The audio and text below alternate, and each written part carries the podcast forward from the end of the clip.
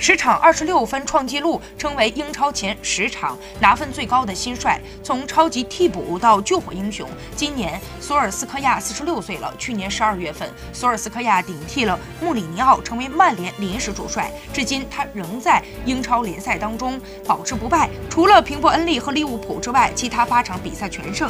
在曼联主场零比零战平利物浦之后，索尔斯克亚拿到了二十六分，超过荷兰老帅。希丁克的二十五分，成为英超历史上带队前十轮比赛拿分最多的主教练。劲爆的消息称，福格森爵士希望曼联现在就让索尔斯克亚转正，而不是等到本赛季晚些时候。